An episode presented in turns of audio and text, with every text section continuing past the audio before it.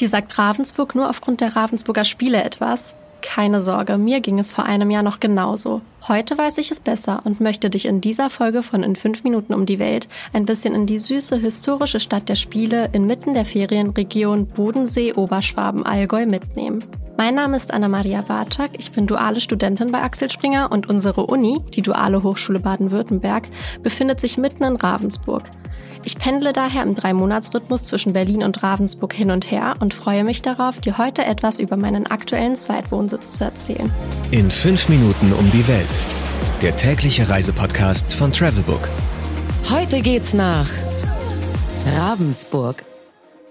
Entweder oder. Schnelle Fragen in 30 Sekunden. Auto oder öffentliche Verkehrsmittel? Die Anreise nach Ravensburg ist sowohl als auch gut machbar.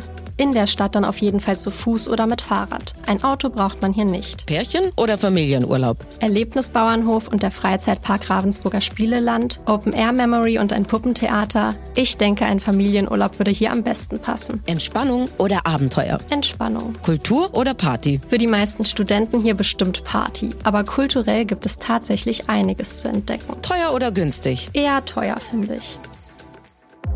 Highlights, Lowlights, Must-Sees. Die Travelbook-Tipps. Was ist ein Highlight? Die Stadt Ravensburg wird aufgrund ihrer sieben Türme auch als Stadt der Türme bezeichnet. Der Blaserturm mitten in der Stadt hat von April bis Oktober geöffnet und sollte unbedingt bestiegen werden. Nach geschafften 212 Stufen blickt man endlich auf das Treiben der Stadt und genießt einen wunderschönen Ausblick. Mit etwas Glück könnt ihr bei gutem Wetter sogar die Basilika Weingarten und den Bodensee sehen. In der Nähe von jedem Stadtturm steht außerdem ein XXL-Spielkegel, bekannt von Brettspielen wie Mensch ärgere dich nicht. Die Spielkegel sollen das Motto als Stadt der Spiele unterstreichen und auch die Ravensburger Bauwerke mit in den Fokus rücken. Insgesamt findet ihr acht große Kegel in der Innenstadt. Begebt euch doch gerne mal auf die Suche. Wo gibt es die besten Restaurants? Meine Favoriten befinden sich direkt im Zentrum Ravensburgs, auf dem Marienplatz. Habt ihr Lust auf typisch schwäbische regionale Küche? Dann kann ich euch das Kupferle bestens empfehlen. Hier findet ihr unter anderem leckere Käsespätzle oder Maultaschen und viele weitere Leckereien.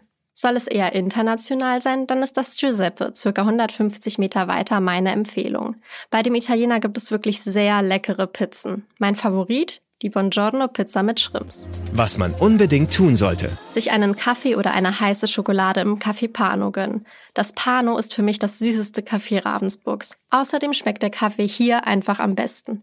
Sowohl innen als auch außen lässt es sich gemütlich ein paar Stündchen genießen und dem Treiben auf der Bachstraße zusehen, während man dem Plätschern des Flappachs lauscht.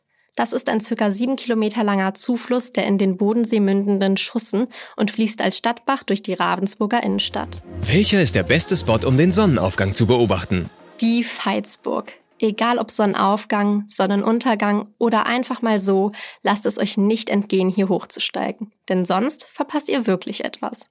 Die Veitsburg ist eine mittelalterliche Höhenburganlage auf dem ca. 500 Meter hohen Burgberg.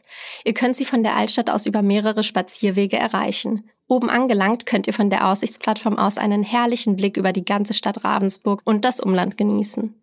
Direkt unterhalb der Aussichtsplattform befindet sich eine kleine Grünanlage, welche ihr auf dem Weg nach oben passiert. Hier lässt es sich gemütlich ein Buch lesen oder einfach mal etwas abschalten. Außerdem habt ihr von der Pfalzburg aus einen direkten Blick auf das Wahrzeichen Ravensburgs, den um 1425 erbauten Mehlsack. Den Namen hat der Turm aufgrund seiner weißen Farbe und der runden Form.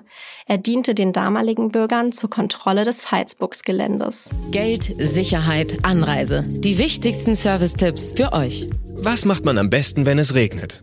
Bei schlechtem Wetter eignet sich ein Besuch des Museumsviertels in der Oberstadt, um Ravensburg besser kennenzulernen. Ob Wirtschaftsmuseum, Kunstmuseum, Museum Ravensburger oder das Museum Humpis Quartier, hier ist für jeden etwas dabei. Do's and Don'ts. Jeden Samstag von 7.30 Uhr bis 13 Uhr erstreckt sich in der Innenstadt der Wochenmarkt. Stattet ihm unbedingt einen Besuch ab. An mehr als 100 Ständen findet man Obst, Gemüse, Kräuter, mediterrane Köstlichkeiten, Grillspezialitäten, handwerkliche Produkte und vieles weitere. Don't nur die Hauptspots Ravensburgs ansehen. Es gibt viele kleine, enge Gassen mit süßen Läden, die man nicht übersehen sollte. Das war es auch schon wieder mit in 5 Minuten um die Welt, dem täglichen Reisepodcast von Travelbook. Für mich geht's bald wieder los nach Ravensburg und vielleicht sehen wir uns dort ja auch mal bald. Mein Name ist Anna-Maria Barczak und ich freue mich, wenn ihr morgen wieder reinhört. 15 Sekunden Auszeit.